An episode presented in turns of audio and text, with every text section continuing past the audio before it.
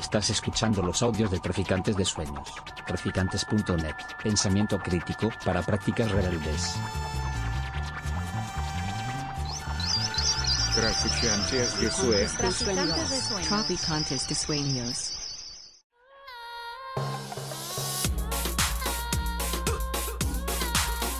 Nociones comunes. Universidad Experimental de Madrid.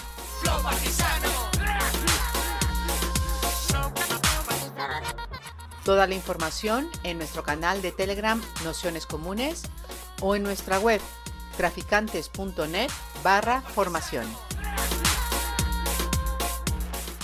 Bienvenidos bienvenidas, bienvenidas a este curso Capitalismo Español, última, última parada, que, bueno, sabéis, venimos haciendo un repaso a, algunos aspectos claves de la economía eh, española, también eh, de la crisis eh, concreta de la, de la economía española y, bueno, también ver algunos elementos de, de análisis como la vivienda, las multinacionales, la cuestión de la, de la precariedad laboral que, que, sabéis hemos, hemos ido tratando en las últimas sesiones y también, por supuesto, la cuestión de las alternativas o posibles alternativas, al menos algunas, que se pueden dibujar en, bueno, pues en un mundo en el que bueno, el resto de sesiones han, han hecho una panorámica bueno, pues bastante, no sé decir pesimista, realista, pero bueno, al fin y al cabo, eh, horizontes bastante complicados y difíciles para eh, gran parte de, del planeta,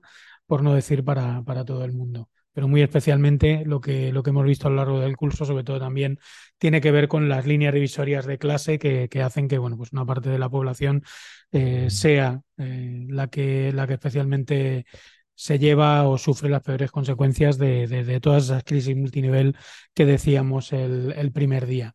En esta última sesión, bueno, pues la idea un poco era hacer un repaso de, bueno, pues a partir de lo que hemos ido viendo en las, en las sesiones anteriores, pues intentar hacer un pequeño repaso que, que permita también que hablemos un poco todo el mundo que, eh, todas las personas que estamos apuntadas. Eh, y bueno, para eso yo lo que, lo que haré es una, una pequeña introducción recordando cuatro o cinco cosas de las que hemos ido viendo, una introducción eh, realmente intentaré que sea, que sea muy, muy corta y, y, con la intención de daros la palabra y bueno, pues que podamos, a partir de unas eh, preguntas que, he pensado que podrían, que podrían ayudarnos, pues eh, empezar a, entablar una conversación. La idea de las, de las preguntas es bueno, que entre todas hagamos un, un pequeño repaso de lo que ha sido el contenido de, del curso, también de las cosas que hemos echado en falta en el curso, pues cuestiones que han podido salir de manera más tangencial y que no, nos hubiese gustado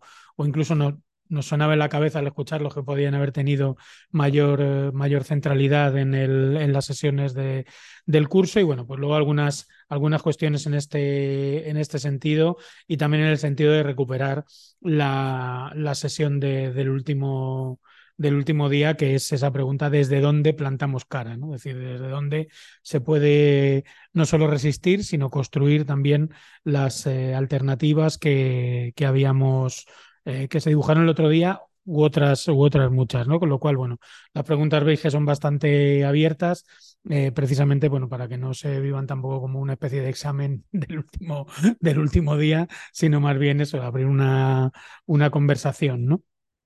Algunas personas han comentado en, eh, por mail que para la sesión de hoy no se habían leído todos los textos, ni habían visto los vídeos, ni que no era necesario, es decir, que no, insisto que, es, que no es es eh, más una despedida, un vernos el último día y, y charlar, que no el, el, ver si hemos aprendido más o menos o tenemos una idea clara de tal o cual dato que haya salido en las, en las sesiones. Y, y bueno, pues eh, yo lo que he hecho para, para empezar es rescatar algunas, algunas frases de la primera sesión de, de Isidro, del texto que, que os proponíamos bueno, pues para que recordemos un poco también cuál había sido el, punto de partida, ¿no? Y que, y que yo creo que por mucho que las repitamos no dejan de ser, eh, dejan de chocar, ¿no? Es decir, la, primera frase dice hasta, hasta los enemigos del movimiento ecologista histórico, como las empresas energéticas o la industria del automóvil, se reclaman agentes del cambio ecológico, ¿no? Es decir, ese primer punto de partida que teníamos de, de cómo el capitalismo eh, a día de hoy pues parece que, que quiere hablar como, como, si fuese el propio movimiento ecologista, ¿no? Y, y insiste en esa idea de que las finanzas, siempre mucho más rápidas que los movimientos políticos, entendieron durante dos años de la pandemia, los dos años de la pandemia, que cualquier posibilidad de mantener discursivamente su hegemonía sobre el capitalismo actual depende de su capacidad de situar la transición ecológica y el capitalismo verde en los mercados financieros como valores y activos a negociar. ¿no? Es decir, de algún modo, eh, yo creo que en todo el curso ha salido como de repente los grandes elementos simbólicos de, del capitalismo, o sea, del anticapitalismo, del ecologismo, es decir, por ejemplo, pues eh, las energías eh, renovables, la energía eólica, por supuesto, la energía solar, el coche eléctrico, la movilidad eléctrica, ¿no? Elementos que, que antes pues solo podías encontrar en, revistas ecologistas, antes me refiero eh, quizá hace una década o, década y media, no digamos desde los años 70, a día de hoy son la vanguardia y la punta de, lanza de la nueva industrialización verde y de la nueva eh, economía, economía verde. ¿no? Entonces, eh, es importante partir de aquí porque el curso desde el principio ha, partido de una paradoja, ¿no? que es la paradoja de que el gobierno del capital es, eh, a la vez se pretende eh, como agente de, ese, de esa transformación hacia, hacia, las economías hacia las economías verdes, ¿no? Entonces, bueno, pues eh, cuando el capitalismo verde y co coge el ecologismo como ideología de como ideología de gobierno, ¿no? Es decir, ahí se abren eh, grandes preguntas, es decir, porque es difícil muchas veces eh, ir a la contra cuando el oponente, por decirlo así, en muchos términos habla con palabras muy similares a las tuyas, ¿no? Que es lo que está sucediendo, ¿no? Es decir, por ejemplo, con lo que tiene que ver con la energía solar, yo creo que se ve eh, clarísima, clarísimamente, ¿no? Es decir, que evidentemente no es lo mismo apostar por un claro decrecimiento del consumo eh, energético y a la vez por sistemas de cercanía de obtención de esas energías a partir de energías renovables como la energía solar que hacer macro, macroplantaciones eh, de, de, granjas de, de, energía solar como están saliendo. Esta misma mañana una noticia Arabia Saudí va a hacer una, una granja de energía solar tan grande como Pamplona. Es decir, que de repente eh, una buena parte del territorio, y eso lo vemos en Castilla, lo vemos en Extremadura, territorio que debería ir destinado, por ejemplo, pues a la, a la producción de agrícola, a la producción de alimentos, a usos en ese sentido, o paisajes que, que no deberían estar invadidos por este tipo de, de industrias, de repente pues tienen macroparques eh, eólicos en su momento y ahora de, de, energía, de energía solar, ¿no? Con lo que eso supone también de consumo de, de materiales, de nuevas eh, minerías y demás, ¿no? A todo eso es a lo que nos estamos refiriendo. Y, de alguna manera la primera pregunta que, lanzábamos hoy es cómo afrontamos esa paradoja, ¿no? Pues imagino, como la hemos repetido tanto a lo largo del curso, pues en la cabeza nos habrá resonado y bueno, pues el, el, pensar, ¿no? Es decir, sorprende, nos deja sin salidas, por dónde hay que ir, eh, obliga a explicar eh, con mucha más profundidad cosas que hace tiempo eh, no eran necesarias eh, de, explicar, ¿no? Es decir, no solo es estar a favor de la energía solar, sino también que sean circuitos mucho más cercanos, que sea en un, en un claro sentido de, de, crecer en esa o de eliminar consumo eléctrico, y ahí entraba además otra contradicción, es decir, quién tiene que bajar el consumo eléctrico y quién no tiene que bajar el consumo eléctrico. ¿no? Es decir, que no se trata de que la humanidad eh, consuma menos pues, en, términos generales, fundamentalmente se trata de que los ricos consuman menos, eh, gasten menos, ganen menos, se distribuya más. Es decir, que ese es otro de los, eh, de los elementos que, que, yo creo que ha salido de manera muy clara en el, en el curso. ¿no?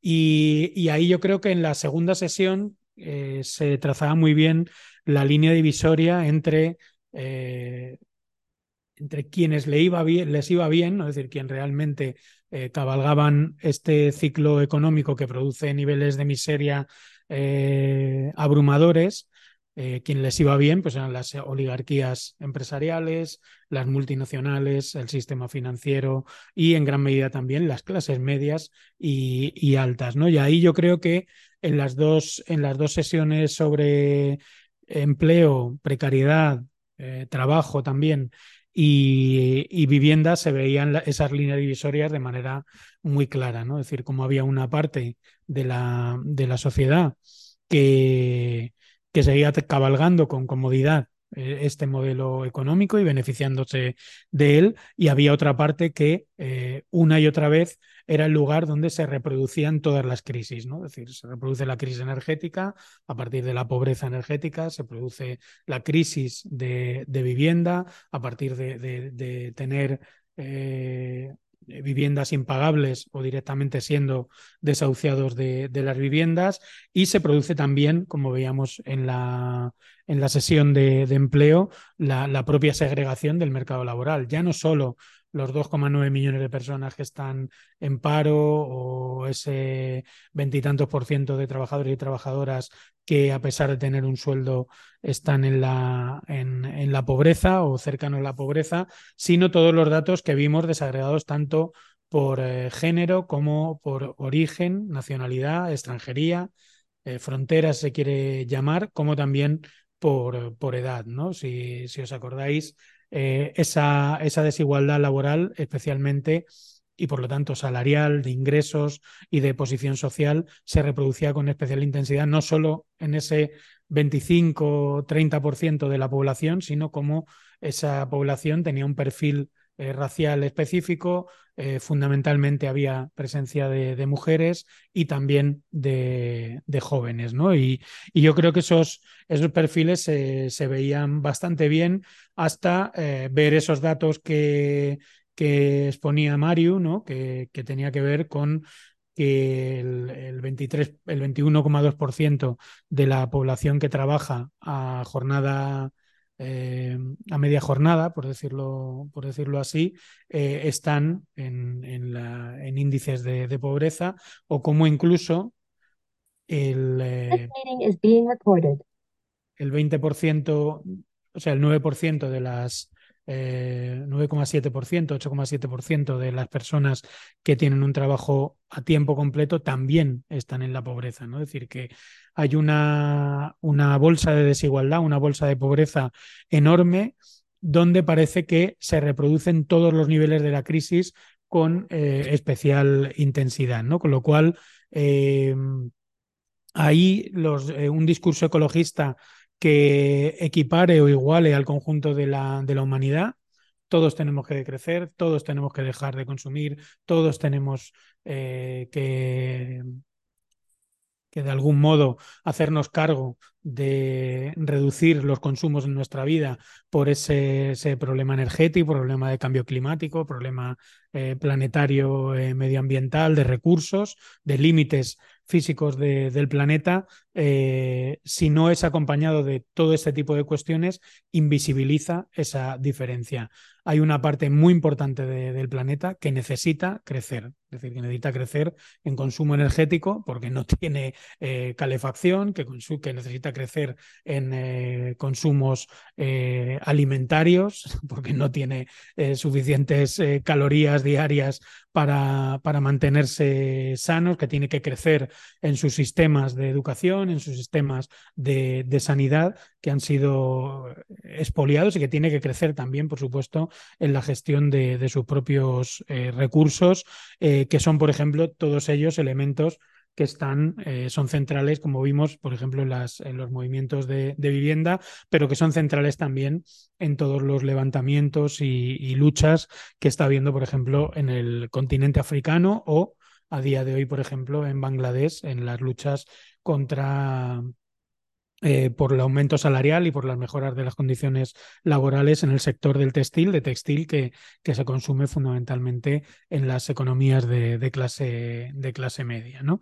Y, y, ahí yo creo que entrábamos en, eh, en, la, en, la, última, en la última sesión, ¿no? es decir, la importancia que tiene eh, esa, esa, realidad con respecto, por ejemplo, a, a, esto que ha salido bastante, los movimientos sindicales, ¿no? Es decir, cómo eh, construir eh, una movilización sindical que, que por ejemplo, en los años 70 pues no tenía, era masiva, pero por ejemplo la cuestión medioambiental no era lo central, es decir, si el ciclo del automóvil tiraba para adelante, había muchas fábricas, evidentemente lo que se pedía es que ese beneficio se repartiese en forma de salarios y si no se repartía se hacían huelgas y si no se hacían caso a las huelgas se hacían huelgas salvajes y seguía sin hacer caso se ocupaban las, las fábricas, es decir, esa eh, dimensión estaba eh, lógicamente presente.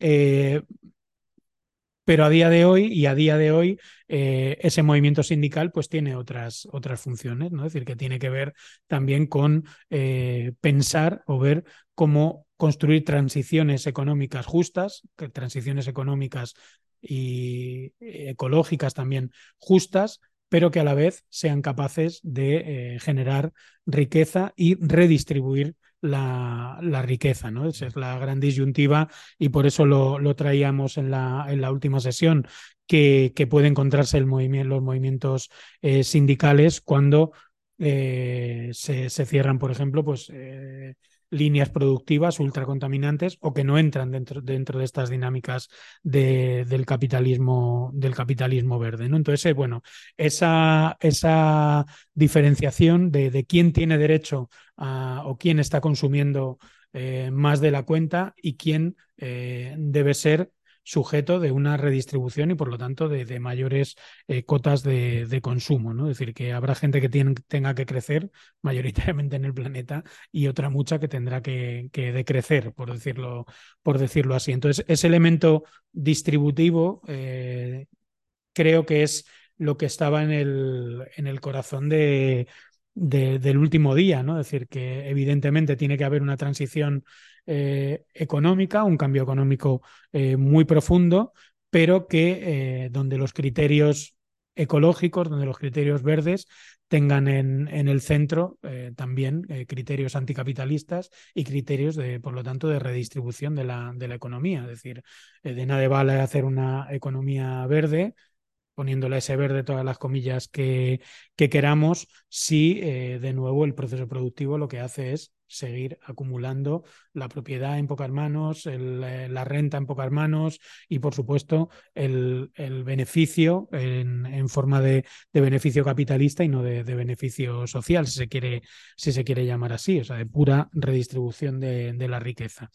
Entonces, bueno, pues este es un poco el, el panorama que quería así dibujar en, en 15 minutillos, un poco de refresco de, de por dónde íbamos. Eh, Mañana yo mandaré el audio de hoy y el de la última sesión y lo mandaré no por separado, sino lo que hacemos es un hilo de audios que en un solo enlace tenéis los seis del curso. En la web están subidas en cada sesión las presentaciones en PDF de los días anteriores y bueno, en los, en los, en los PDF que os hemos ido, que os hemos ido mandando, eh, hemos ido colgando pues bueno, los materiales que, que podéis estar leyendo pues ahora o cuando tengáis tiempo en Navidad o cuando, cuando sea. Pero sí quería para el, para el último día pues hacer una pequeña ronda eh, entre bueno, pues quienes, quienes estamos por aquí eh, precisamente con estas preguntas. ¿no? Son cuatro, cuatro preguntas que, que, son el hilo conductor de todo lo que, lo que he contado y que, bueno, podéis contar, contestar todas, algunas, la que os dé la gana, no contestar ninguna. Decir, yo abro ronda y, y bueno, lo que haré es eh, leerosla. ¿no? La primera es una idea general de, de, lo que nos ha quedado del curso, ¿no? Pues contestar un poco pues, a partir de, de, de, ahí, qué nos ha quedado del curso y qué hemos echado en falta en el curso, ¿no? Es decir, de, en torno a problemas, o sea, no es también es una crítica del, propio curso, sino decir, bueno, pues mira, a mí me interesa, me hubiese interesado ir por aquí y esto pues a lo mejor para una próxima ocasión o se puede discutir o podemos buscar algún texto que a ver si profundiza en este tema que yo he echado en falta porque se ha ido tratando este otro, tal, ese tipo de, ese tipo de, cosas, ¿no? Y, fundamentalmente, eso como punto de partida de, de preguntas, pero fundamentalmente eh, para dar pie a, lo que sería como la, las preguntas centrales, ¿no? Es decir, el primero, eh, que si conocemos algún ejemplo, como acabamos la última sesión, conocemos algún ejemplo de transformación económica que haya funcionado en términos productivos, en términos de esa transición ecológica, transición social, eh, redistributiva y demás. Eh, se puede funcionar haciendo este tipo de transiciones dentro de la economía capitalista y a la vez como decía el último día Oscar, eh, poner encima de la mesa lógicas distintas al capitalismo. Conocemos alguna experiencia histórica, algo que nos llame la atención, algún ejemplo, algo que está bien, pero que le falta algo que estaría bien pensar. Y, eso para pensar la, última, la última cuestión, que es de desde dónde plantamos cara, ¿no? Es decir, dónde se construyen de algún modo las trincheras, los espacios de lucha, los espacios de eh, construcción de alternativas que, pueden permitir ir desviando o desviar esas eh, relaciones de poder, esas relaciones eh, de producción eh, capitalista, ¿no? Que están siempre encima de, encima de la mesa y que, bueno, pues que con las economías verdes también están variando hacia, hacia lugares difíciles, ¿no? Con lo cual, em, bueno, de algún modo es, por un lado, cabalgar la contradicción de, de este curso, es decir, cómo hacemos cuando cada vez más el poder habla lenguajes similares en estos términos que, que, sus oponentes, que su crítica, y a partir de ahí, pues esas cuatro, esas cuatro preguntas que ya digo, podéis contestar una, ninguna, todas, y, y, bueno, con la intención de que según vayamos hablando, pues también vayan saliendo cosas y hilos del que, desde los que poder ir, eh, ir tirando. Así que Voy a empezar por. Os voy a ir preguntando quién quiera ir hablando y quien quiera hablar que hable y quien no, pues eh, con que diga pasapalabra o. Vale, como en la tele. Así que nada, vamos a empezar por quienes estáis por casa. Antonio. Para hacer una rondita. Eh, bueno, pues hola. Ostras, así de pronto. A ver, pues bueno, yo creo que el curso está bastante bien. He faltado a una sesión, si no recuerdo mal, la de Isidro, pero ya lo había escuchado en otras ocasiones y, bueno, leí también, algún texto suyo y, bueno, bien. Em, más cosas. Eh, pues, ¿qué he hecho en falta del texto? Pues está revisando ahora mismo el programa y la verdad es que así como temáticas no, no en falta nada, ¿no? Porque me parece que precisamente el tema del, trabajo, de la vivienda y de la economía son, son, son fundamentales. Si acaso eh, me faltarían las cosas de comer, ¿no? la agricultura, la alimentación, etcétera. Pero también puede ser que esté tratado en la, en la última charla de la cooperativa, que la escuché muy mal, la escuché muy mal, eh, y, y, no me la pude, o sea, no, no, no tengo es una cosa que quería preguntar, ¿no? Si se ha tratado el tema de las cosas de comer, ¿no? Tenemos las cosas de dónde vivir, tenemos cómo ganarnos la vida, pero no sé si se ha tratado el tema de, la alimentación, ¿no? Que parece también un tema interesante que, tiene que ver con el territorio, tiene que ver con la economía, tiene que ver con cómo nos entendemos también, eh, incluso con la ética, ¿no? del trato de los animales, etcétera, etcétera, ¿no? Eh, con la contaminación, macrogranjas, etcétera, etcétera. Ese tema sí que me ha faltado un poco más. No sé si se ha tocado en algún punto, lo desconozco y eso sería, sería para, para, para verlo después, ¿no? Eh, ¿Qué hacemos con el uso del lenguaje? Pues la verdad es que no tengo ni idea, porque, porque es un clásico el recuperacionismo, ¿no? Del, poder de, de, los términos, como habéis dicho, para, para vaciarlos de contenido. Igual, igual esto, como has dicho también, Pablo, pues nos obliga a profundizar y profundizar significa profundizar también en los debates y en estos cursos, ¿no? Y en lecturas y tal, ¿no? Pero no quedarse solo ahí, sino también en la, en la acción, a invisibilizar que los significados son diferentes según quien los, quien los diga, ¿no? Eh, no tiene nada que ver cuando, cuando eh, iba a decir usted ahora, ¿no? El de, el de Zara dice que, que su empresa es sostenible a que lo digamos en este foro, ¿no? No tiene nada que ver. Y andaba pensando otras cuestiones con respecto a todo esto que estáis diciendo. Eh, de dónde plantamos cara y, no sé muy bien si se toca con alguna de las preguntas, pero una de las reflexiones que tenía con, con, el curso era precisamente que parece que estamos eh, en, un, en un mundo de, la escasez, ¿no? Y esta idea de la escasez es una idea construida, ¿no? La, la escasez no tiene por qué ser, ser tal, ¿no? La escasez es la base de la competitividad del mercado. Entonces, claro, eh, si hay una una tendencia a la escasez, ¿no? A pelearnos. Tenía un amigo en Gasteiz que hacía un programa de radio que se llamaba El País de las Últimas Cosas, ¿no? Si nos vamos a pelear, nos vamos a matar por las últimas cosas, pues luego surgen estas tendencias, lo que está ocurriendo en Holanda con última, la última elección de la extrema derecha, eh, el loco este de, Argentina. Es decir, ¿no? En la gente, la gente ante una pelea a muerte entre iguales o desiguales, en este caso, eh, eh, tiende a optar precisamente por, para, por lo que se decía en las calles de los años 80 en Barcelona y en Madrid y tal, ¿no? Para que llore mi madre, que llore la tuya. Y eso yo creo que es muy, muy interesante abordarlo, ¿no? Es decir, eh, desmontar también el mito de la escasez. Hay comida de sobra para todo el mundo, hay vivienda de sobra para todo el mundo, hay trabajo de más, habría que reducir el trabajo. Lo que, lo que, lo que falta es que está, como bien has apuntado, mal distribuido, ¿no? Y eso es una lucha política, evidentemente política.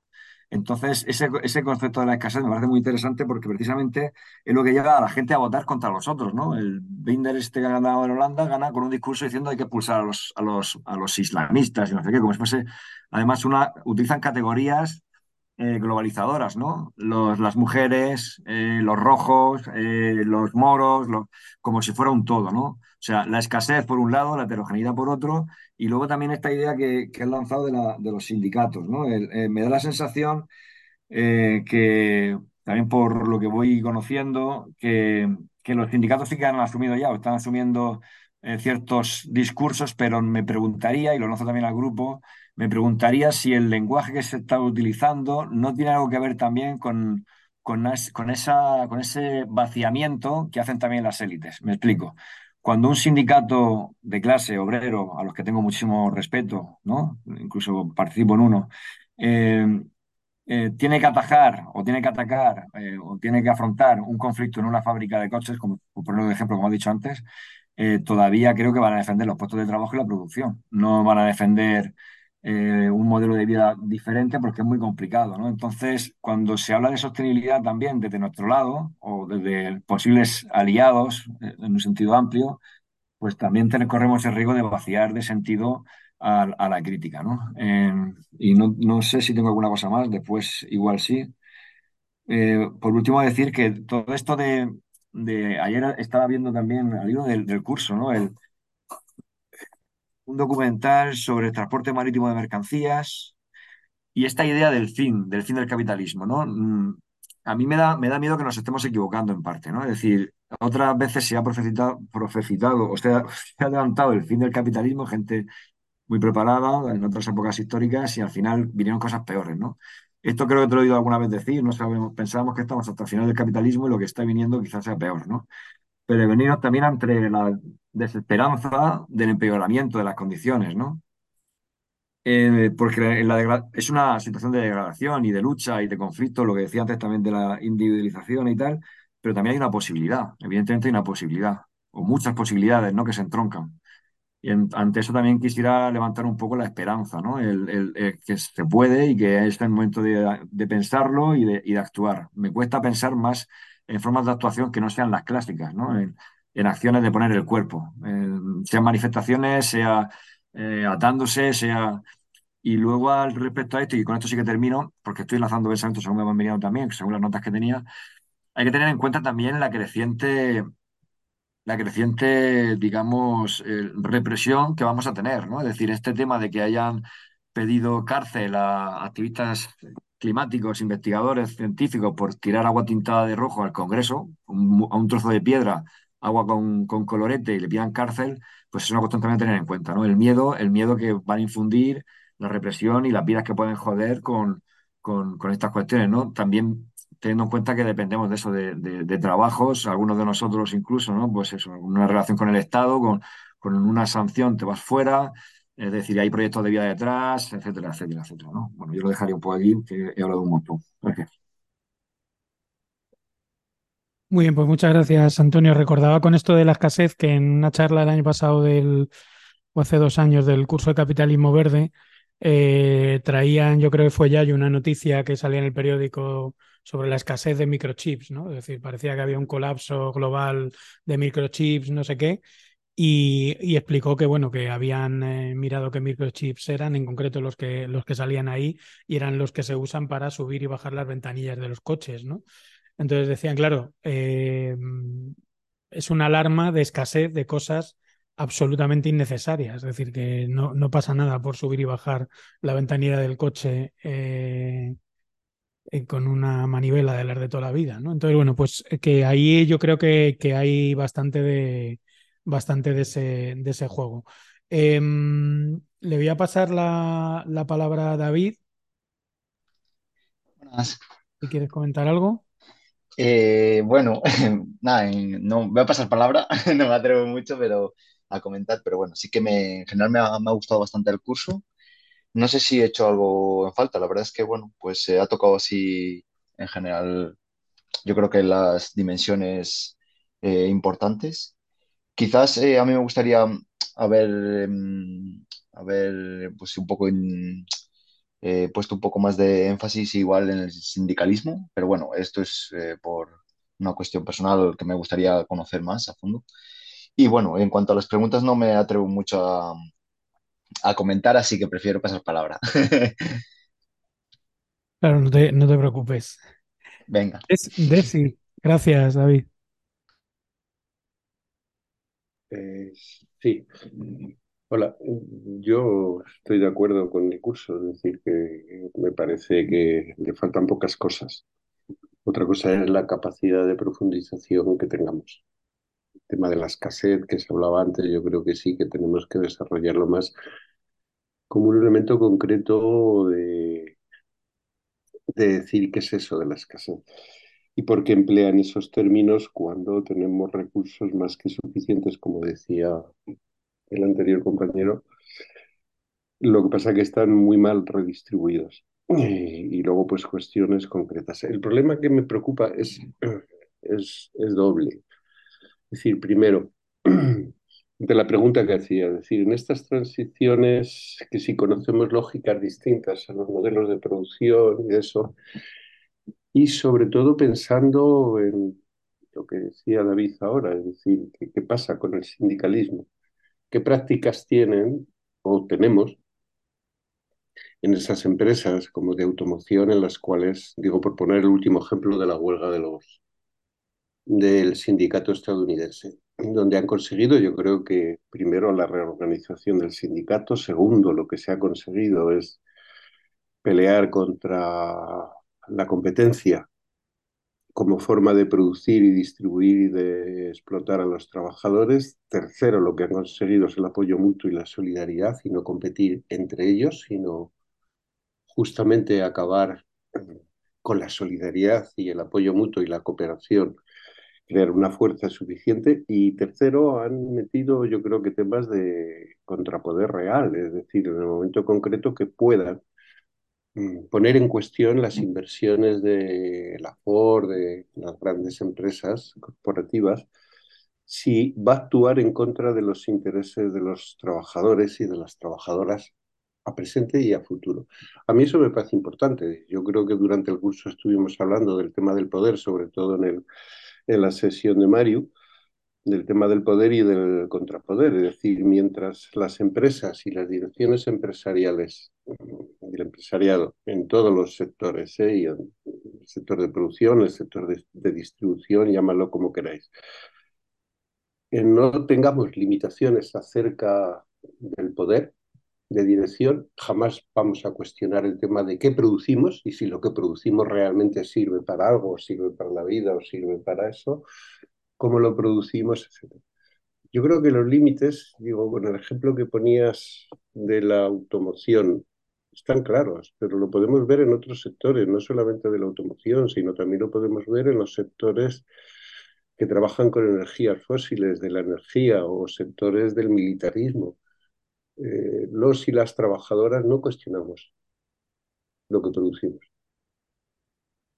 Porque no ha entrado, en, y más ahora. Es decir, yo creo que hay un problema y es lo que he hecho un artículo para el Rojo y Negro, si lo queréis echar una ojeada de diciembre saldrá, acerca de alguna reflexión sobre la huelga de la automoción. Y entonces parto de una tesis de las uvas de la ira, donde miles y miles de aparceros tuvieron que salir debido al polvo, a la sequía y a las condiciones. ¿Y, y a dónde huían? Pues huían hacia la tierra prometida de California, que supuestamente allí se iban a encontrar todo eso. ¿Qué pasa con todos estos sectores ligados a la economía fósil en esas transiciones verdes donde se tiene que descarbonizar? ¿Dónde van a huir los y las trabajadoras? de los sectores como de la automoción o del transporte, etc.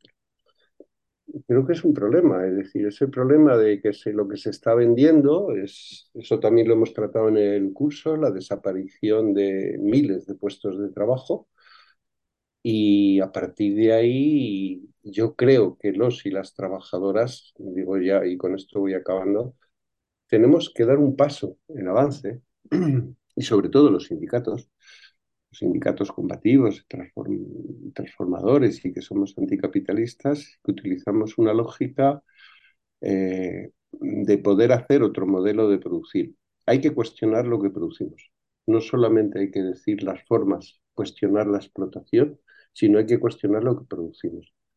Pero claro, ahora va a llegar la Volkswagen y la SEAT y decir, te están vendiendo el motor eléctrico, como si eso no fuera, como si el motor eléctrico fuera pues, la economía verde y no tuviera en sus elementos de producción, bueno, pues las baterías, todo eso no voy a decir nada que no sepáis de que eso es incierto, que sea sostenible y que no sea contaminante. Lo que, lo que están vendiendo es un, un, tipo de economía verde que lo mismo la palabra de sostenible te la colocan en los bancos, en las pancartas que dicen eh, sistema financiero sostenible, pues el movilidad sostenible o no sé qué, todo, allá todo el mundo utiliza ese tipo de palabras. Pues ¿para qué? Pues porque lo que se está diciendo es decir, mire usted, ante unos recursos finitos, que eso sí que son finitos, y eso también ha aparecido, y yo creo que todos estamos de acuerdo, ante unos recursos finitos, sobre todo de materias primas y de materiales, pues ahora hay una pelea muy fuerte, inclusive expresada en guerras,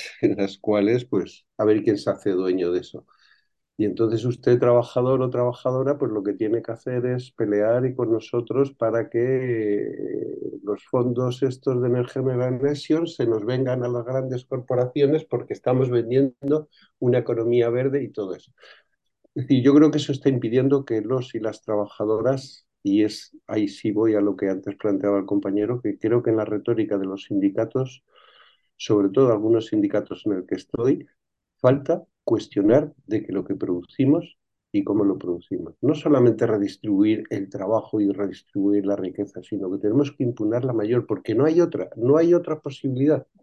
Es decir, no hay otra posibilidad, porque luego podemos hablar de experiencias de todo lo que queramos, de lo que ha hecho, de lo que hizo el anarquismo, antes de la revolución social y demostró que era otra forma de, que era posible, otra forma de economía, que era otra forma posible de gestionar o autogestionar, etcétera. Y hoy, pues, conozco muy pocas, de la pregunta que hacías, conozco muy pocas economías que dentro de las lógicas del mercado pues puedan funcionar al margen de esas lógicas del mercado. Sí que existen experiencias, pero son absolutamente puntuales. Mientras no demos el paso de cuestionar lo que producimos en nuestras empresas que son contaminantes, y ahí hablo de todas, es decir, de todas y de alguna en especial, y de sectores bestiales, hasta el turismo, la vivienda, lo que tú planteabas, es decir, que creo que hay que cuestionar eso. Y cuestionar es llevar a la práctica y un poco lo que decía Isidro, a lo mejor donde tenemos que dar la batalla fundamentalmente no son en los sectores clásicos solo, sino que tenemos que dar la batalla en eso que son lo, común, aquello que tiene que ver con la sanidad, que tiene que ver con la educación, y ahí sí que podemos hacernos dueños de eso y no dejárselo al, al mercado. No sé, bueno, son reflexiones así a buena pluma y ya está. Muchas gracias, Desi. Eh, Diana.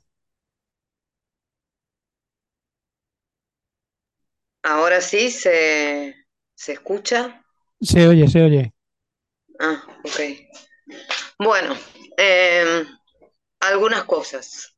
La primera que estoy en la tierra de mi ley en este momento, este, con todo lo que implica esa cuestión de abismo. Entonces, cuando eh, en, esta, en esta etapa en la cual estoy tan centrada eh, acerca del colapso, de la cuestión climatológica y tal, cae este tipo que nos aboca a una cuestión mucho más grave, que nos pone, nos amplifica brutalmente esta cuestión de volver al siglo pasado, es como tener a Vox, ¿no? Pero encima con un ajuste draconiano que va a asumir a la población, ya hay un 40% de pobreza, va a aumentar exponencialmente eso porque las leyes, las únicas leyes que van a regir son las del mercado. Entonces, estoy como en un, en un choque interno porque estaba como centrada en otras temáticas. eh, vine para aquí, estoy aquí, voy a estar unos meses y voy a tener que enfrentar esto. Eh, El país de las últimas cosas eh, es un libro de Paul Auster, como se decía, creo que Antonio, que un amigo tenía un programa, y es un libro que recomiendo, un libro maravilloso y además con una mm, capacidad de ver lo que en algún momento lamentablemente va a suceder, que probablemente suceda, yo lo recomiendo. Me decían la vez pasada que había una película, yo leí el libro. Bien, el curso. eh, en realidad eh, me, ha parecido muy bien enfocado porque ha tenido una temática bastante completa, solo que tampoco podemos pretender en cinco sesiones, seis sesiones, ver una totalidad, algo tan, de algo tan macro. Estamos viendo y después queda en cada uno, cada una, el poder profundizar. Eh, siempre pensé que a partir de los, eh, eh, de los cursos que se daban en nociones comunes, siempre hubiera sido, eh, o muchas veces, hubiera sido interesante generar encuentros quincenales o mensuales de grupos que se sostuvieran en el tiempo para, para realizar justamente profundización de los cursos. Siempre es algo que, que lo pensé. De hecho, yo lo que hago es ir apuntándome termino un curso, sigo con otro, que si bien yo también hago capacitaciones, no deja de parecerme súper interesante este entrenamiento que da nociones comunes y entonces yo, tú lo sabes Pablo, que termino un curso entre en otro, termino un curso entre en otro, este, de, de los que me interesan, claro, ¿no? Y me parece que es un buen ejercicio.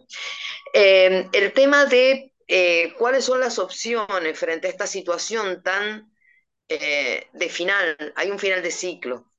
Muchas veces no queremos profundizar ni decirlo porque entonces esto genera desesperanza, genera desmovilización y tal, y por un lado coincido, pero por otro lado ya es muy evidente. Entiendo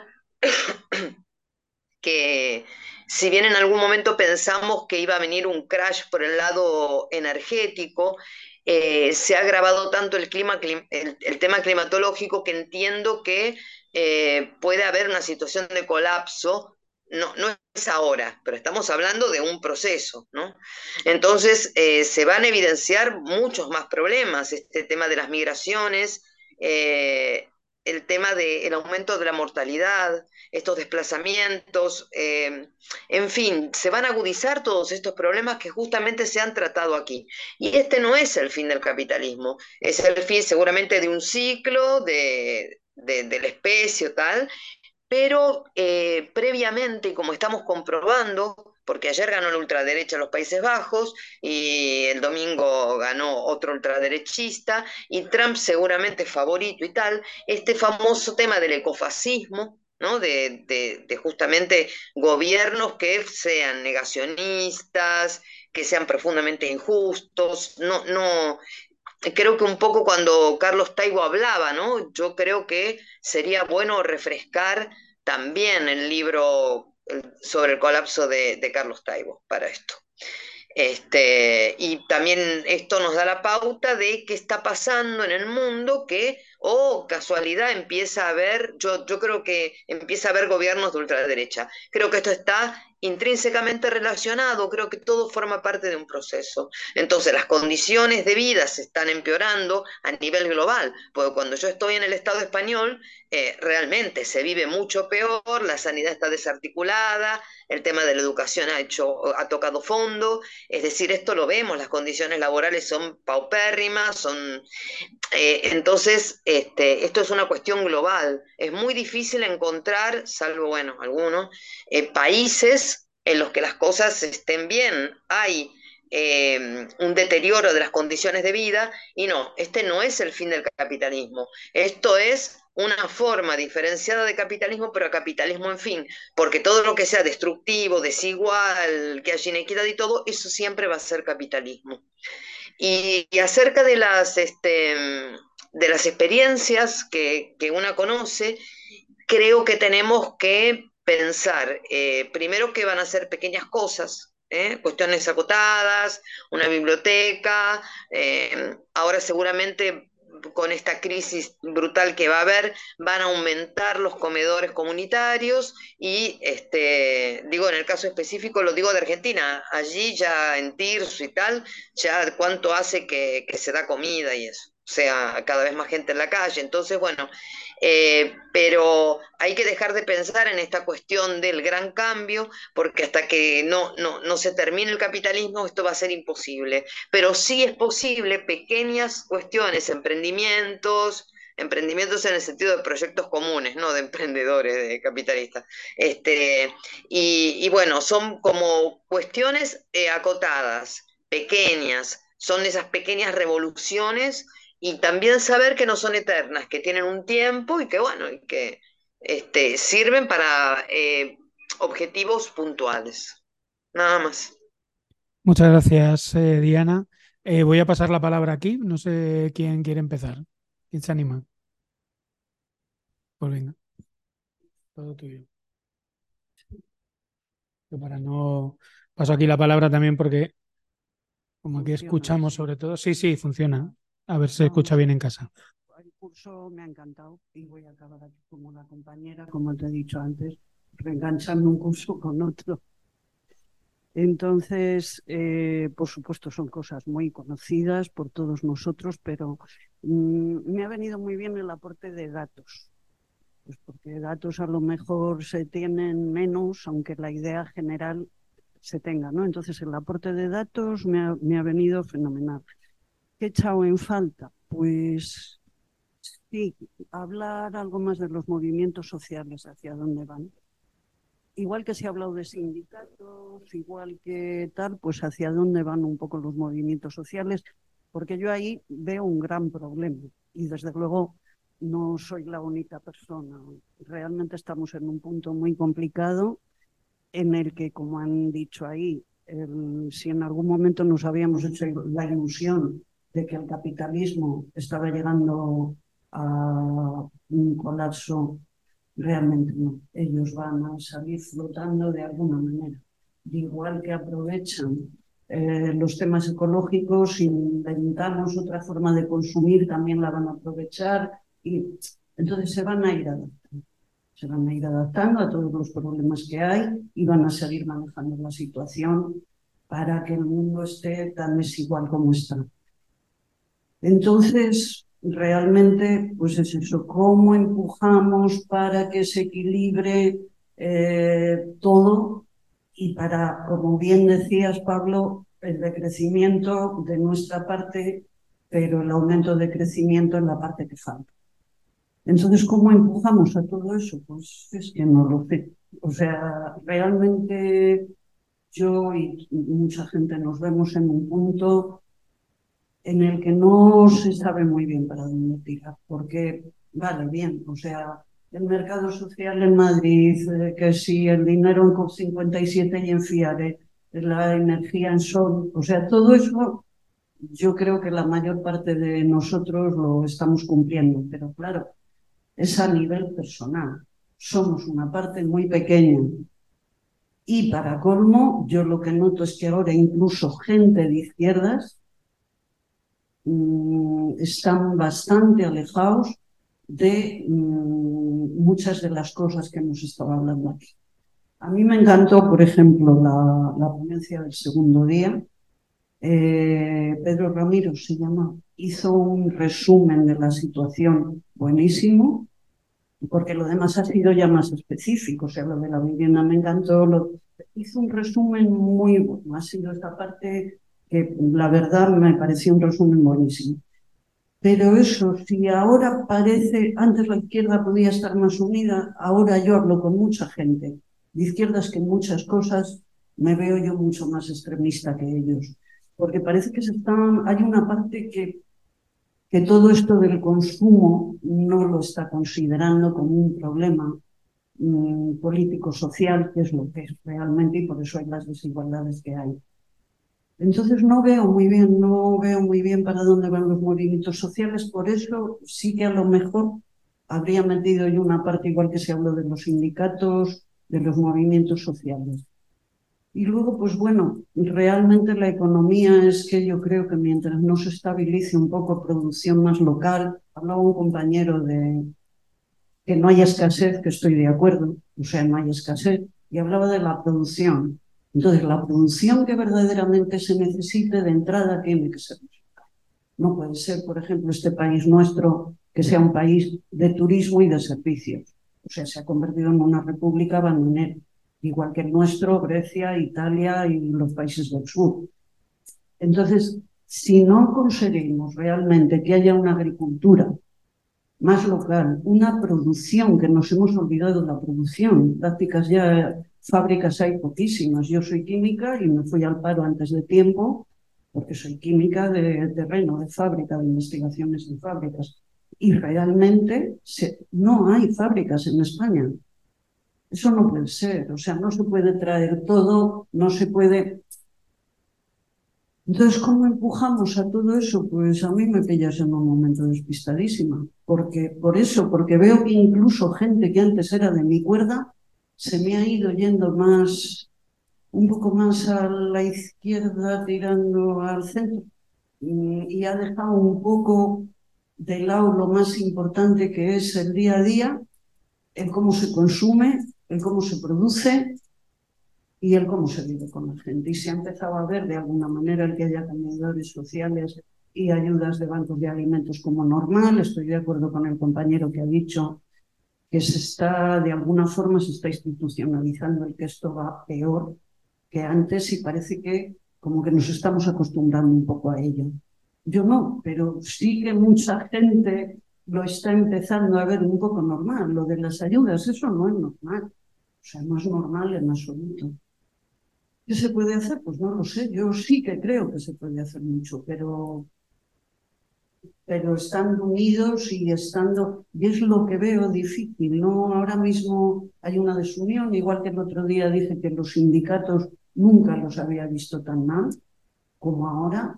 O sea, pues si están pactando el salario mínimo y la subida del salario mínimo con la COE, en vez de haber protestas, en vez de haber, a lo cual ayuda bastante la Susana Italia acerca de la Yolanda Díaz. Entonces, no sé, estamos en un punto para mí muy confuso. Y sí que es verdad, lo que hemos hablado muchas veces, que este punto confuso del capitalismo tendríamos que aprovechar. Tendríamos que empezar a mirar a ver cómo y cómo nos unimos y cómo. Pero yo personalmente me veo un poco que no sé para dónde tirar y creo que estamos quizá aprovechando eso. Quizá tendríamos que aprovechar el que no sabemos para dónde tirar, igual que se hicieron aquí unas reuniones en verano y tal, pues aprovecharlo, porque yo creo que no soy la única que está despistada con esto. No tengo más. Bien. Me ha encantado. Os voy a dejar este libro porque dicen que se escucha muy vacío. No, pero en casa, no sé por qué tampoco. Yo no sé mucho de técnica de esta. A ver si con este os lo dejo por aquí un poquito más.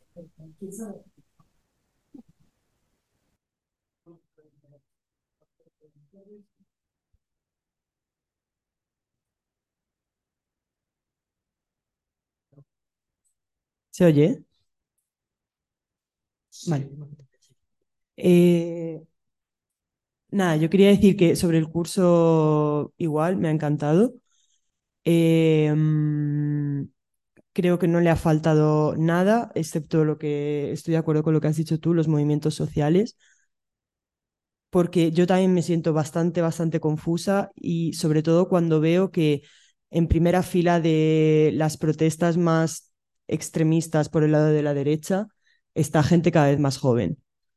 Entonces, a mí eso me, me, me extraña bastante, eh, sobre todo porque mm, dentro del grupo de perjudicados eh, somos de los más perjudicados. Eh, a lo mejor yo no tanto, pero la generación anterior, la generación que, que, viene después de la mía, han crecido y, bueno, hemos crecido con la crisis climática, con la crisis del 2008, con eh, el COVID, con el no sé, o sea, tenemos una visión de futuro bastante negra. Entonces, en vez de unirnos y em, luchar contra lo que sabemos perfectamente que está causando todas estas cosas, estamos dando mm, pasos gigantes hacia atrás, defendiendo teorías que sabemos perfectamente, porque ya no es la, o sea, ya no existe la excusa de eh, no saber. O sea, mm, ahora hay, hay, gente de seis años, que, o sea, niños de seis y niñas de seis años con teléfono móvil y acceso a Internet. O sea, sabemos perfectamente, mm, tenemos herramientas para informarnos. Entonces, a mí me parece como un momento de, como has dicho tú, de confusión total, en el que la izquierda, a mí también me parece que está como cada uno defendiendo una causa justísima y súper defendible, pero no de forma unida. De hecho, es, a mí me parece, y esto ya es opinión personal, me parece como que nos estamos volviendo demasiado mmm, tiquismiquis. O sea, si no defiendes hasta la última causa, eres una mala persona. Entonces, todo lo que hace la izquierda se le mira con lupa si en una manifestación de izquierdas alguien levanta la mano, ya es como de salvajes, terroristas. Pero en, las en la manifestación de Ferraz pueden quemar contenedores. O sea, es, eh, yo me pongo en la piel de alguien de 18 años que ha crecido con, pues con todo eso, con la crisis eh, económica, climática, con las redes sociales que también juegan un papel muy, muy, muy importante en, en, en, en todo esto. Porque al final eh, tú ves lo que Instagram quiere que veas y te lo muestra como si eso fuera todo el mundo, o sea, como si eso fuera la, la realidad total. Entonces, yo me pongo la piel de esas personas y claro que, o sea, bueno, no, pero podría llegar a entender por qué eh, se manifiestan en contra de un gobierno de izquierdas y por qué votan a la extrema derecha, porque es son los únicos que están consiguiendo, a través de sus discursos de odio y, la forma que tienen de comunicar, están consiguiendo canalizar toda esa rabia, toda esa indecisión, toda esa mm, desesperanza hacia donde ellos quieren. Entonces, no sé cuál sería la solución. Yo creo que está en el movimiento feminista, como dijo Pedro, Pedro en la, en la segunda lección, eh, en las asociaciones, en los centros culturales, en, en las cosas pequeñas y autogestionadas, pero mm, no sé, o sea, ya está, solo esto. Muy bien, muchas gracias. Pues siguiente. Sí, sí, dale. Ahora ya me dicen que se escucha bien. Bueno, hasta que hable yo. ya verás. Muy bien. Em, a ver, intentando responder a tus preguntas, que me parecen muy pertinentes. Sobre el curso, bien, buena idea. Es, el primer curso de nociones comunes que, que hago y, y, ha sido una buena decisión. La verdad es que me ha parecido muy interesante tanto el contenido como el formato. Em, me queda eh, sobre todo porque no, no, he podido profundizar de momento, tengo previsto hacerlo. Eh, me queda sobre todo la idea de la, de la complejidad del tema, de cómo, cómo atraviesa eh, todas las facetas y, y, todos los ámbitos de nuestra vida, bueno, de la nuestra y de la de otros que tienen unas vidas completamente diferentes. Y, mm, y, bueno, que le falte no, no, no es que le falte, pero eh, a mí a lo mejor, me, aparte de, tiempo mío de trabajo sobre el tema, eh, a lo mejor estaría bien, hay una sesión que me perdí una buena parte de la ponencia, eh, a lo mejor estaría bien, hemos visto eh, cómo, el tema enfocado desde distintas temáticas muy interesantes, a lo mejor estaría bien incluir un breve mapa, un esbozo de eh, cómo atraviesa todas las, cómo atraviesa toda, toda la vida, ¿no? Eh, como digamos el, el, camino inverso, pero un, mapa muy, muy pequeño, ¿no?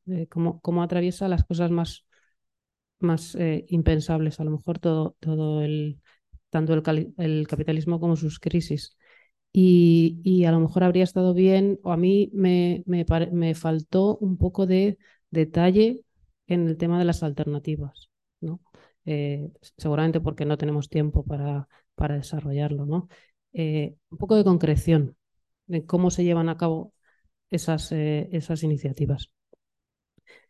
Em, yo no conozco personalmente ningún caso alternativo, pero justo estoy leyendo un librito que, le, que me dejó mi hija que se llama Utopía no es una isla eh, y que, es, y que hace precisamente una especie de repaso por, por la historia desde Tomás Moro hasta, no lo he terminado, el último caso que, que estaba releyendo ahora, estaba leyendo ahora en el, en el mapa, en el metro, era sobre, el, sobre eh, la experiencia en Kurdistán ahora mismo y, y es bastante interesante eh, las cosas que te cuenta, cosas que yo no, no conocía, la mayoría de ellas. Y, bueno, pues quizá mm, hay más alternativas, no sé si hay alternativas, pero sí hay más experiencias por ahí de las que, de las que conocemos, ¿no? de las que nos llegan. Em, eh, si se pueden utilizar o no las alternativas, o que entronca un poco con lo que comentabais de, que no sabemos qué hacer o que estamos un poco confundidos, yo creo que a lo mejor eh, podríamos aprovechar eh, precisamente lo que significa el capitalismo, el neoliberalismo de abandono de nuestras necesidades, el vacío que deja en temas elementales de la vida, como puede ser, hablamos de la educación, de la sanidad, pero bueno, habrá tantas otras cosas, intentar aprovechar ese vacío eh, para organizar ahí, ocupar esos espacios que está dejando, en lugar de, de conformarnos, que sé que muchos no nos conformamos, eh, con, con la alternativa de de la individualidad y de, y de lo privado o de eh, búscate tú la vida como puedas, aprovechar todo ese vacío que dejan eh, para llenarlo de organización y de redes en lugar de, de, intentar resolverlo cada uno como pueda. ¿no? A lo mejor ahí están dejando unas grietas y creo que sería interesante explorarlo. Y mm, y luego eh, eh, preguntabas, eh, ¿desde dónde planteamos las luchas? Pues yo creo que desde todas partes. O sea, tenemos que tener imaginación y, ser creativos, porque creo que hay muchos, muchos resquicios, aunque sean pequeños, donde podemos empezar a forzar esas luchas a nuestro alrededor. Hace poco leía o, escuchaba comentar a alguien que cada vez está más extendida la idea de que la lucha colectiva es muy importante, pero que las luchas individuales en lo pequeñito eh, también son muy importantes. Entonces, hay un huequito ahí, empiezas una lucha y empiezas a juntar gente. Yo pienso que, que igual va por ahí la cosa, ¿no? En el libro que, que, os decía que estoy leyendo, eh, hay un momento que compara la evolución del capitalismo con el, neoliberalismo y comentaba que el capitalismo surgió en la modernidad como ideología mm, que por supuesto eh, terminó siendo la hegemónica, pero esa misma modernidad eh, creó también una contrahegemónica que fue el marxismo-leninismo y, y en cambio decía que el neoliberalismo en la posmodernidad ha creado una nueva ideología o ha dado lugar a una nueva ideología eh, o al revés, que la posmodernidad ha dado lugar a esta nueva ideología, que es el neoliberalismo, y que de momento no tiene fuerza contrahegemónica. Em, yo pienso que quizá eh, escuchando, o sea, leyendo ese breve texto, eh, quizá ahora mismo el feminismo, la lucha feminista, es el único movimiento que está poniendo en cuestión el neoliberalismo yo no creo que solo el feminismo, pero, pero ahí eh, tenemos que hacer mucha fuerza. Ecofeminismo, si se quiere utilizar esa palabra, que a algunos les gusta, a otros no. Em, porque yo creo que ahora mismo es donde hay fuerza para, para eh, ganar terreno o hacer contrapoder contra el, neoliberalismo. Y para acabar, em, Hacías una pregunta al principio, que no sé si era la primera o la última, ¿cómo afrontamos la contradicción? Em, em, porque he tomado nota de una frase que decías, el, capitalismo toma ecología como ideología al principio. Yo creo que está ahí, o sea, que, tenemos que, redefinir eh, el, concepto de ecologismo, redefinirlo y reapropiarlo, porque a mí me parece que, la, que el ecologismo es, si no sinónimo, al menos eh, muy parecido a anticapitalismo, con lo cual es una contradicción, efectivamente, que intenten apropiarse. Claro, ecología no es ecologismo, pero creo que la vía es por ahí, ¿no? Eh, reapropiarnos y redefinir lo que significa ecologismo, no dejar que, eh, que absorban eh, ecologismo como capitalismo verde, que no tienen como capitalismo verde o, reapropiándose la ecología como ideología. Ecologismo tiene que ser paralelo o o homólogo a anticapitalismo. Y pienso que por ahí podría ser eh, la vía. Y creo que esto era todo. Muchas gracias. Muy bien. Pues vamos a volver a quien está por casa, que faltaban por hablar domingo. No sé si quieres comentar algo. Pues adelante, te toca, Domingo. Sí, vale. Mirará un poco por también por recuperar un poco las intervenciones de los presentes. Eh, bueno, por contestar un poco que me he quedado con la idea, eh, Antonio hablaba si se había tratado el tema de la alimentación, eh, precisamente la que me parece también muy importante, porque de hecho su intervine en la otra sesión para decir que igual que tenemos la sanidad y la educación muy asumidas como, como cosas mm, universales y de servicio público, pues también entiendo que la alimentación es fundamental, que no solo se aborde desde el ámbito privado, sino también a través o bien a través de cooperativas o incluso que el sector público, pues a la hora de que haya un campesinado que pueda ser funcionario y que se ocupe de cultivar tierras para proveer de alimentos, pues desde la España vaciada hacia las grandes urbes. Entonces, un poco eso sí lo trató Oscar en la última sesión, así que Antonio te invito a que puedas recuperar esa sesión. Luego también de si ha hablado del sindicalismo, bueno, como importante vector de cambio, eh, sigo, sigo pensando que, que, sigue siendo importante el sindicalismo como vector de cambio, pero al hilo de lo que apuntaba la última compañera, estoy de acuerdo con una de las cosas que quizás se, yo sí la achacaría al curso, aunque no se puede tratar todo, pero es verdad que esa visión ecofeminista sí me parece importante para, para abordar el capitalismo de hoy día.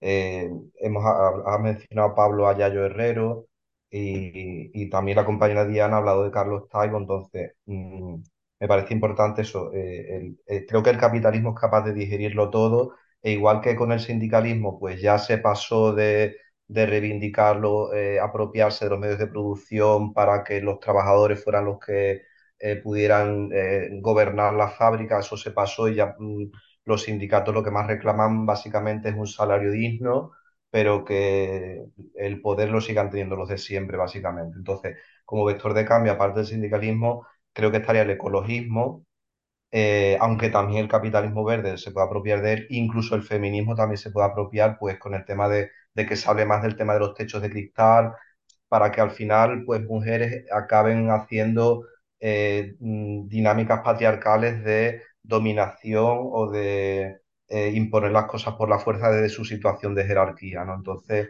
creo que es importante esa visión feminista de poner la vida en el centro y, centrarnos más pues, en, en todas esas esos trabajos de cuidado, de, porque sí, al hilo de lo que decía Diana con respecto a los a lo que ocurre en Argentina, que ya lo hemos visto en, bueno, en Estados Unidos, en Brasil, Estados Unidos con Donald Trump, Brasil con Jair Bolsonaro, ahora también en, en Países Bajos con Bilder, en, en Argentina con Javier Milei.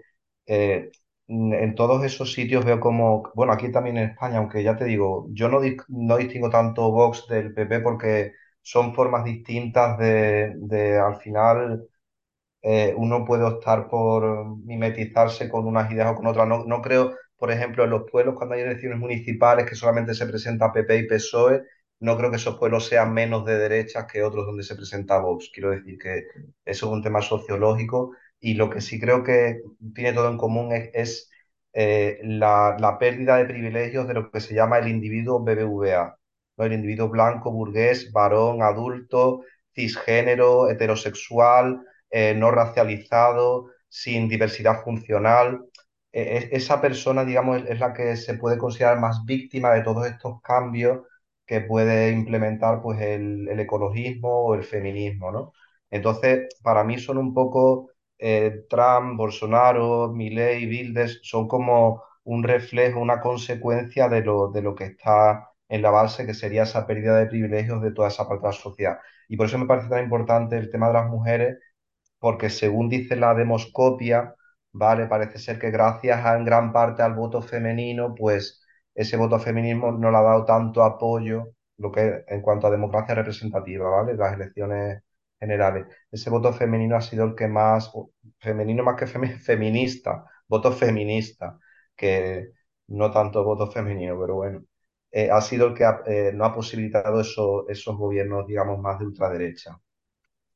Entonces, bueno, recuperando lo que decía Carlos Taibo, que ha mencionado también Diana, también lo tengo entre mis lecturas, eh, cualquier respuesta al capitalismo, según indica Carlos Taibo, debe ser eh, internacionalista, que no sea eh, simplemente de, de una zona concreta del planeta, sino tener en cuenta pues, todos los, todos los países.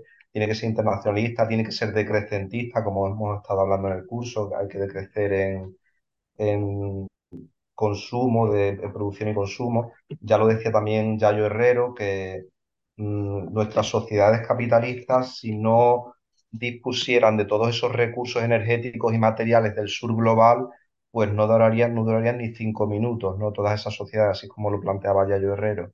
Entonces, tiene que ser internacionalista, tiene que ser decrecentista, tiene que ser antipatriarcal, como estamos hablando, y tiene que ser también autogestionaria, ¿vale? Porque, bueno, Carlos Taibo pues tiene un pensamiento como libertario decrecentista y apuesta por la, autogestión, de la que también hablamos en, la, en formas de cooperativas, ¿vale? Que también lo apunta la compañera, yo también estoy, pues lo típico, eh, son energía, eh, mm, somos conexión en telecomunicaciones, Eco57, Oicocredit, Fiare, Banca Ética, eh, todo eso, eh, cooperativas de consumo. Creo que todo eso, mm, aunque seamos pocos, creo que debemos eh, seguir siendo más.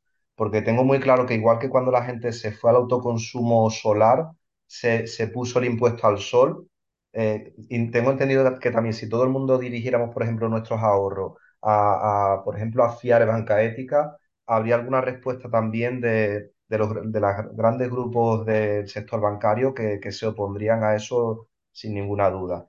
Entonces, mm, un poco por, por resumir, creo que el camino debe ser sindicalismo, debe ser ecologismo, debe ser feminismo, incorporaría también el tema de la renta básica garantizada, que bueno, también se ha mencionado, como también sigo el programa de centro de gravedad permanente, ahí Raúl Sánchez Cedillo pues nos ha hablado un poquito también del tema este, como porque sé que también el tema de la robotización, la automatización, toda la inteligencia artificial, todo eso va, va a provocar grandes cambios en las sociedades.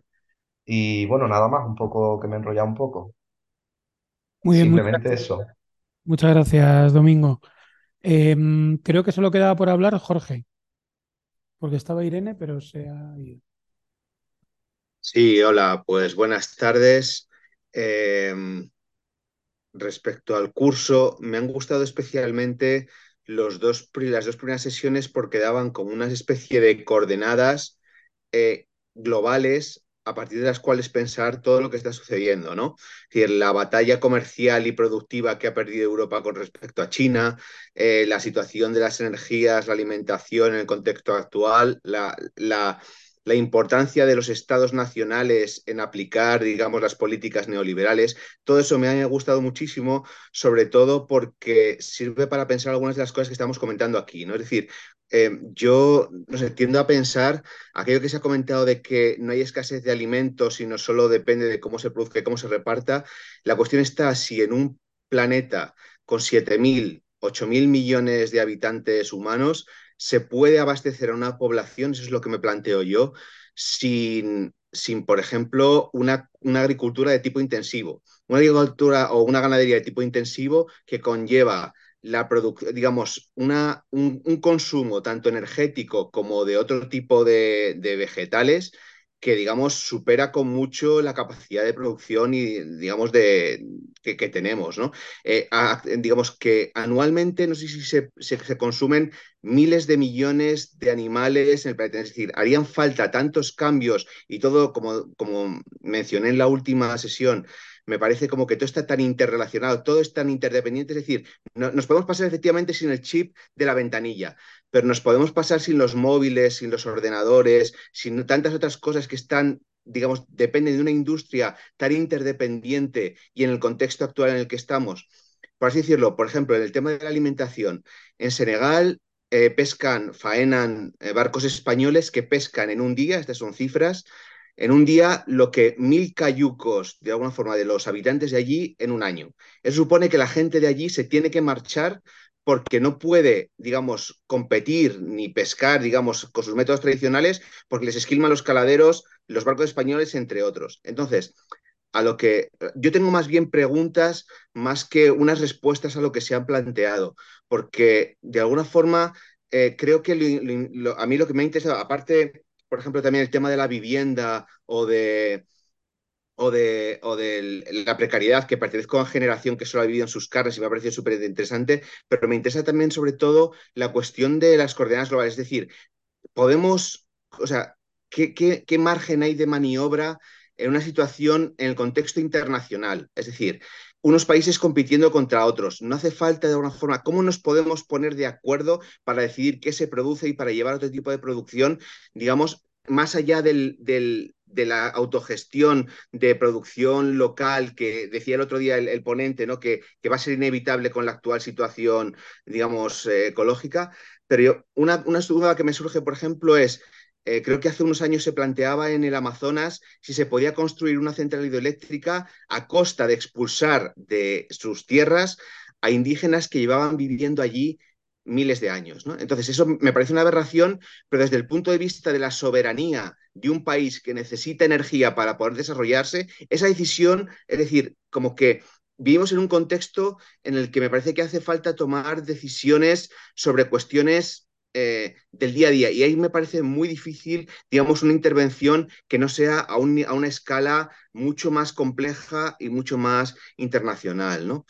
Bueno, estas son más bien las dudas que me surgen y, que, no tengo prácticamente respuestas a nada de lo que, a nada de lo que se ha preguntado, ¿no? Así que bueno, hay que decir, y por supuesto insistir en que el tema de la vivienda y el tema de la, de la precariedad laboral me parece muy interesante mencionarlo en una situación de, hablando de capitalismo español, porque eso, pertenezco a una generación que eso lo ha vivido, digamos, muy duramente en sus carnes, ¿no? Gracias. Muchas gracias, Jorge. Eh, Irene, creo que al final. Eh... Pues creo que no está. Muy bien, bueno, pues hemos hecho una, una ronda entera, un buen repaso. Ya muy bien, pues aquí a escribir, llevo ya cinco páginas. Eh, yo creo que hay, hay algunas, algunas cuestiones que, que está bastante bien tenerlas, tenerlas en cuenta, ¿no? Por ejemplo, esto último que comentabas de, de Senegal, ¿no? Decir, el, eh, cómo la crisis en Senegal se percibe como una crisis eh, migratoria, ¿no? Es decir, cómo de repente la noticia es una noticia desde el punto de vista de los intereses eh, económicos, por decirlo así, o de la oligarquía económica española y jamás eh, salen eh, reportajes en profundidad de la crisis política, de las movilizaciones, de, de todo lo que tiene que ver en cómo la, la realidad productiva en, en, un país como Senegal eh, depende, pues, en, gran medida, por ejemplo, de, de, la cuestión de, los caladeros de, pesca, ¿no? Es decir, quien está emigrando de manera masiva a día de hoy eh, como no tienen rostro, como no tienen biografía, como nadie dice quiénes son, pero muchos de ellos son esos pescadores que tienen a mano los, los cayucos y se van hacia,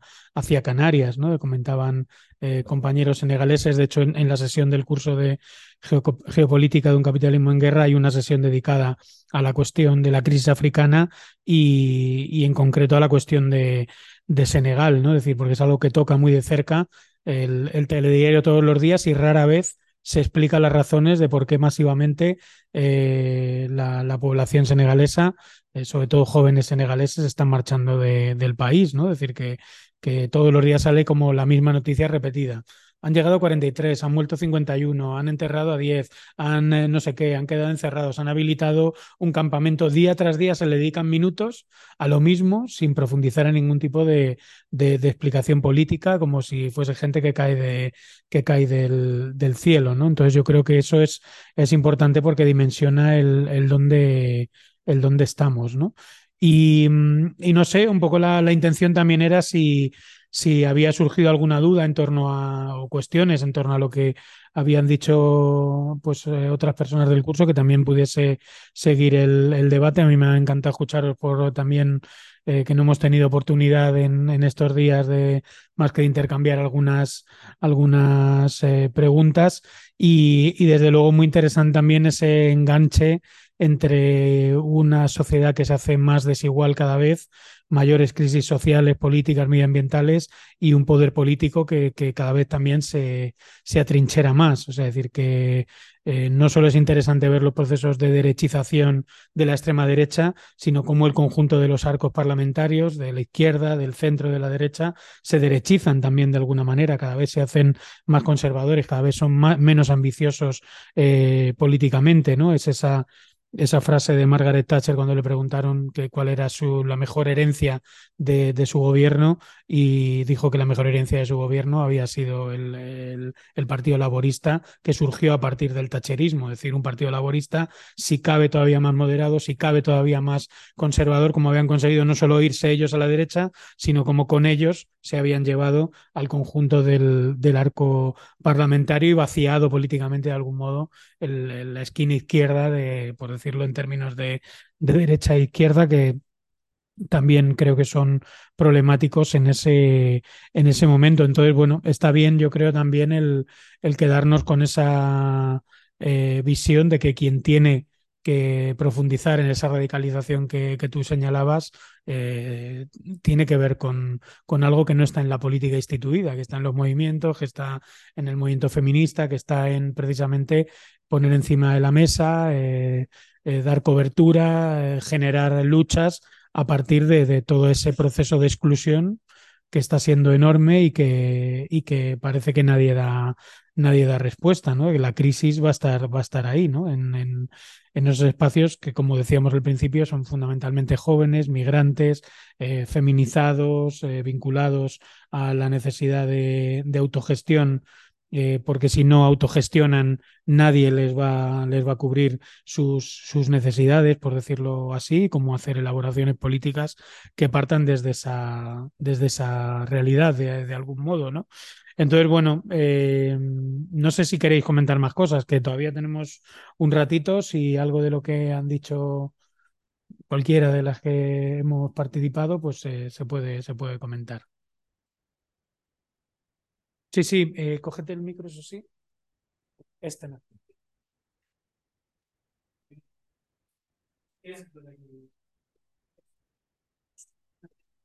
No, solo que no había dicho que la estructura del curso me ha encantado, porque como se había dicho, la segunda Pedro Ramiro me encantó, Isidro también, entonces es muy buena la idea, como es el primer curso que vengo, aunque sí que he escuchado, sobre todo cuando la pandemia, escuché unos cuantos, como los ponéis en abierto.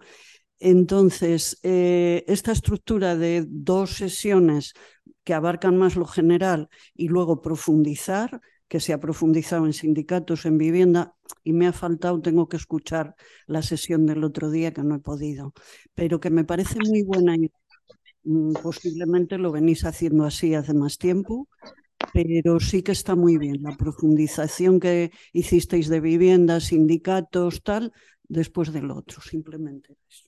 Muy bien, pues ha pedido la palabra Desi. Adelante, Desi.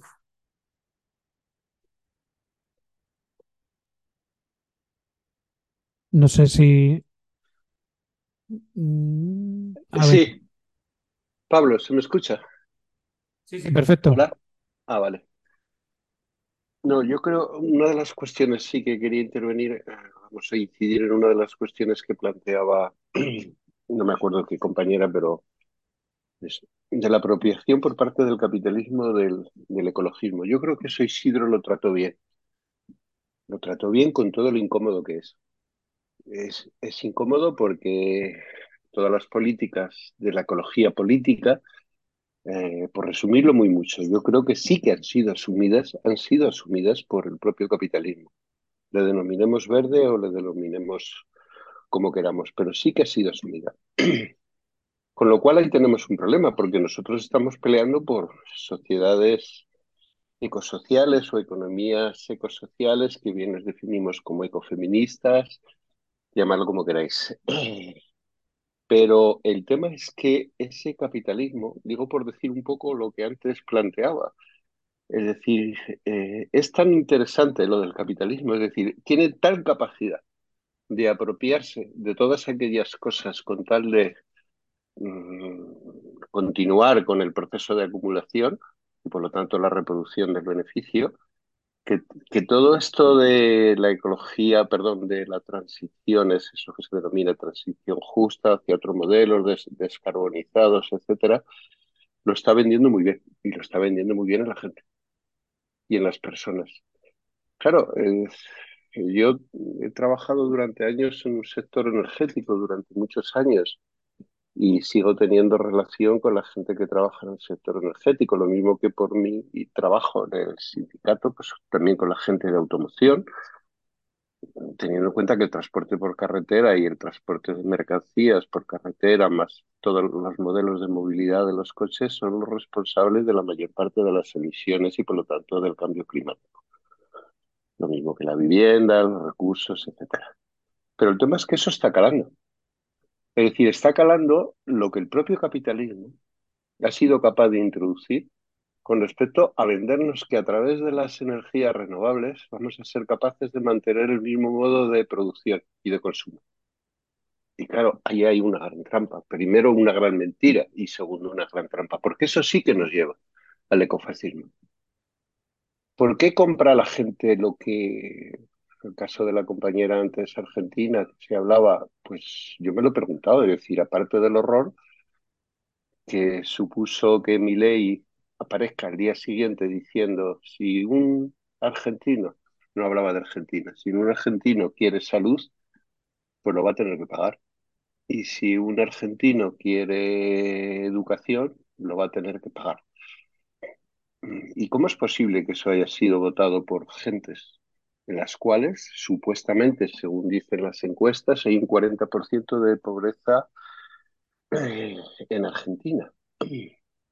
siendo uno de los países donde Menem y todo el peronismo se lo vendieron a las multinacionales. Este no está diciendo nada más ni menos que, que IPF, eso lo sabe muy bien Ramiro, lo que contaba, que se lo vendieron a Resol y luego se lo devolvieron al Estado argentino en base a una, a una intervención política en donde los políticos hacen de mediadores como si fueran representantes de las grandes multinacionales para esa acumulación de capital. Yo el problema que le veo, es decir, que no renuncio a ese tema de una economía eco, ecosocial, al revés, es decir, que hay que trabajar, es decir, pero creo que tenemos que plantearnos nuestra intervención desde el mundo sindical, desde el mundo de los movimientos sociales, y entendiendo por movimientos sociales todo, que tenemos que dedicar mucha más retórica a cambiar una cultura donde la gente cada vez que echamos gasolina no nos sintamos responsables de que estamos produciendo o haciendo, como decíamos, como decía Isidro, apología del propio capitalismo. Y ir hacia otros parámetros en los cuales otros modelos, por ejemplo, de movilidad son posibles. Pero eso cómo se Ahí está la gran pregunta. Es decir, ¿eso cómo se hace? ¿Cómo es posible que? Pues yo creo que la fuerza se puede demostrar.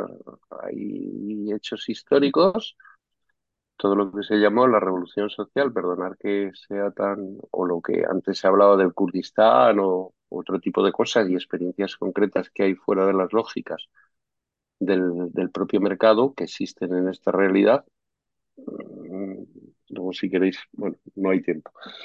Pues yo creo que solamente generando contrapoderes y convencimientos culturales para que los deseos de la gente, yo no creo que a nadie le guste pasar calor ni morir por temperaturas térmicas o tener unos chubascos que ya no son chubascos, sino que destruyen absolutamente el litoral, territorio y encima te acojonan y te dan la alarma, como aquí en Madrid aquel día que dijeron que todos a casa que, que viene la dana de no sé cuántos y 50.000 cosas. Yo creo que eso a la gente no, no le gusta, pero la gente sigue participando de ese modelo de producción y de consumo en los cuales ahora se les dice que vas a poder seguir manteniendo eso, pero con eh, economías, perdón, con economías verdes o con energía renovable.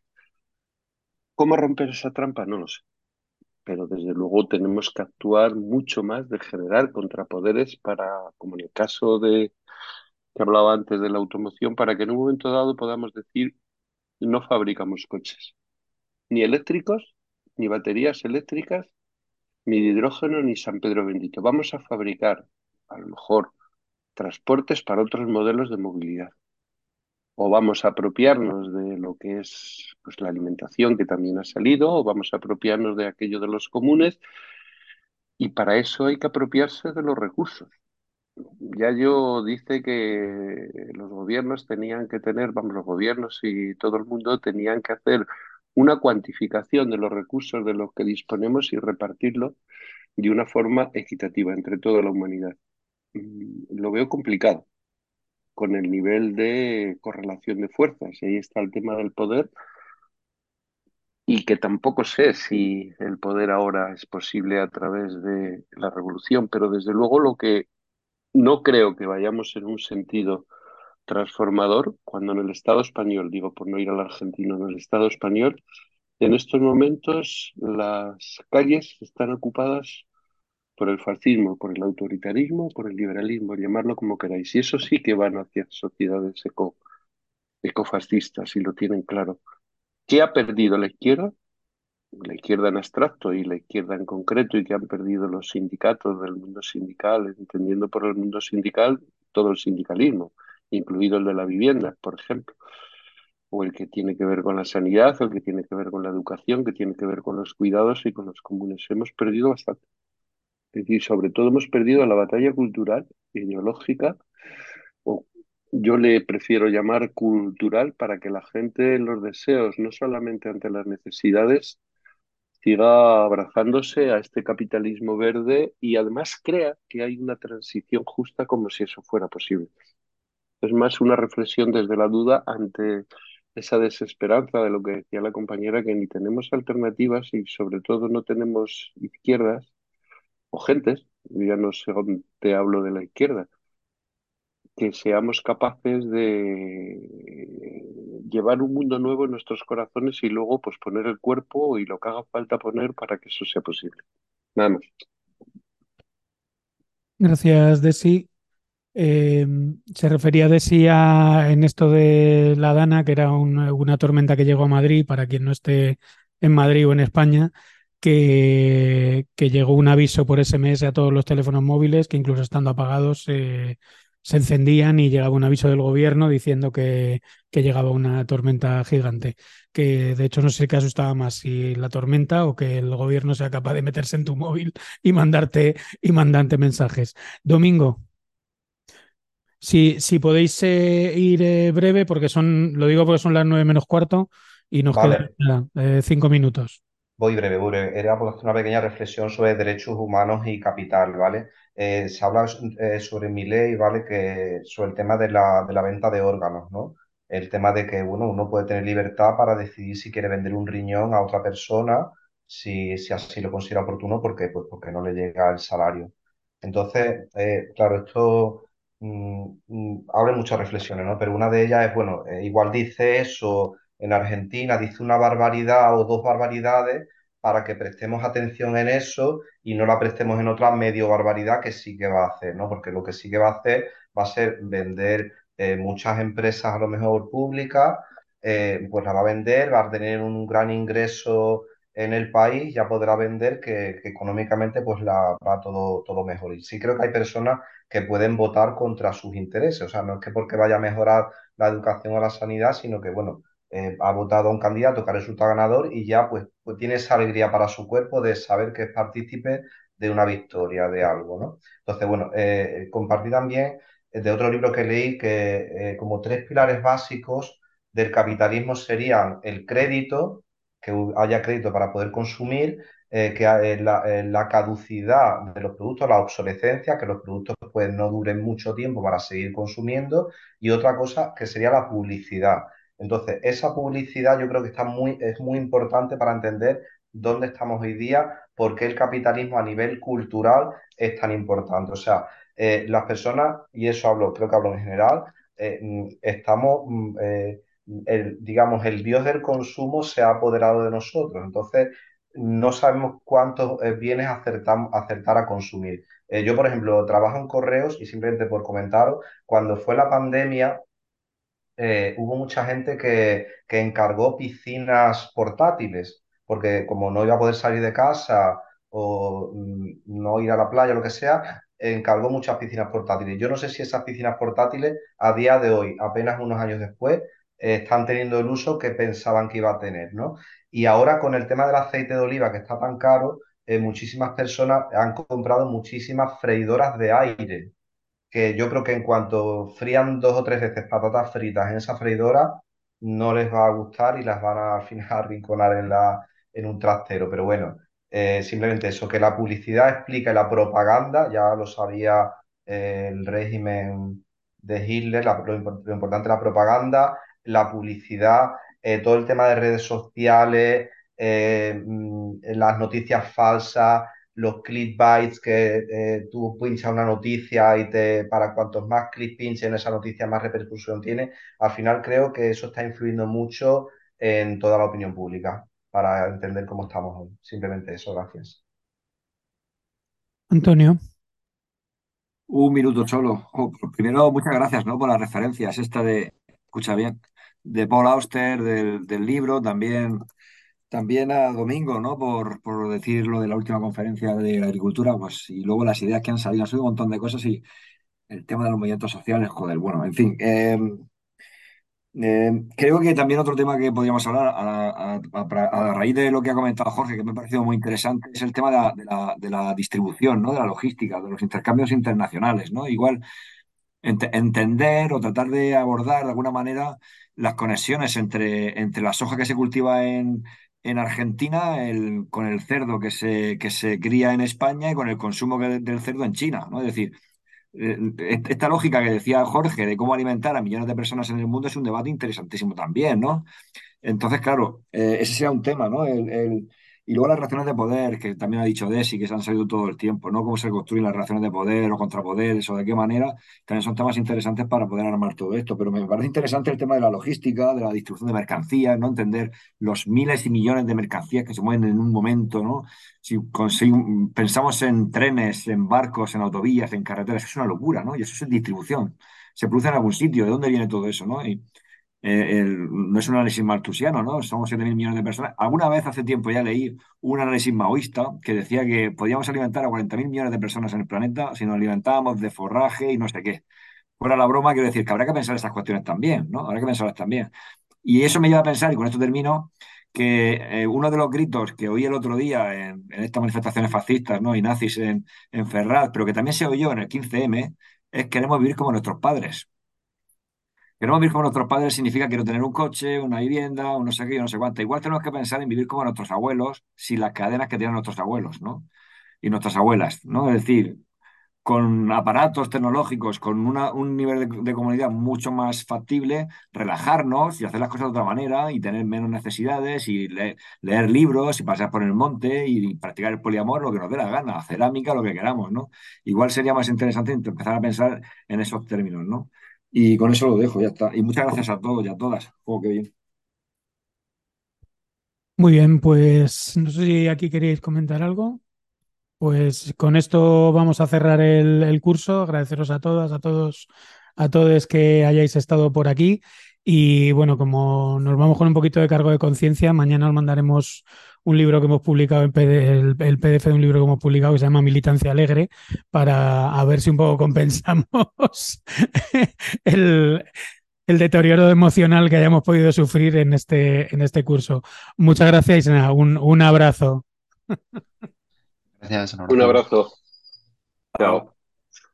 Muchas gracias a vosotros, un abrazo. Gracias. Muchas gracias, hasta luego.